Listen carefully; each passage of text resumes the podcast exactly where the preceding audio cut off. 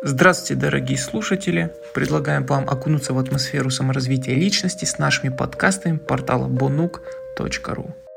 Сегодня мы с вами поговорим о том, чтобы достичь цели, нужно действовать. Главная причина того, почему людям не удается достичь своих идеалов, заключается в их нежелании проделать необходимую работу по их реализации. Помните о том, что желание и стремление чего-то добиться может лишь посеять семена наших амбиций. Если мы на этом остановимся, то получим приблизительно такой же урожай, как и фермер, который бросил семена в землю, но не подготовил почву, не использовал удобрения и не пропалывал сорняки. Желания должны подкрепляться искренними намерениями сделать все от нас зависящее, подойти со всей ответственностью к тому, чтобы воплотить мечту в реальность. Если мы будем просто хотеть этого, пусть даже очень сильно, то это не поможет нам реализовать свои желания, ибо достичь цели нужно обязательно действуя. Мы должны не только посеять семена желаний и стремлений, но и заботиться о них, подкармливать и культивировать почву. В противном случае соберем урожай сорняков. Довольно часто можно встретить людей, которые, посеяв лишь свои желания, пожинают хилые плоды.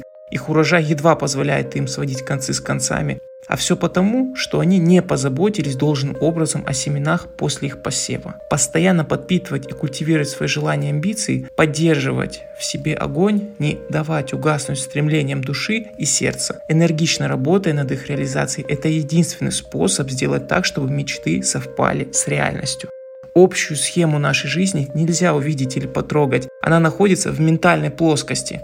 Когда мы закладываем основу своего будущего, его границы определяются нашими собственными ожиданиями и представлениями. Мы не можем достичь большего, чем планируем, и любым нашим достижениям предшествует умозрительный план. Построение будущего будет лишь детальным, воплощение того, как мы сегодня представляем во своих мыслях. Будущее – это не более чем продолжение настоящего, и наш привычный образ мысли и преобладающая психологическая установка определяют наше место в жизни. Мы сами решаем, где нам следует находиться и кем стать.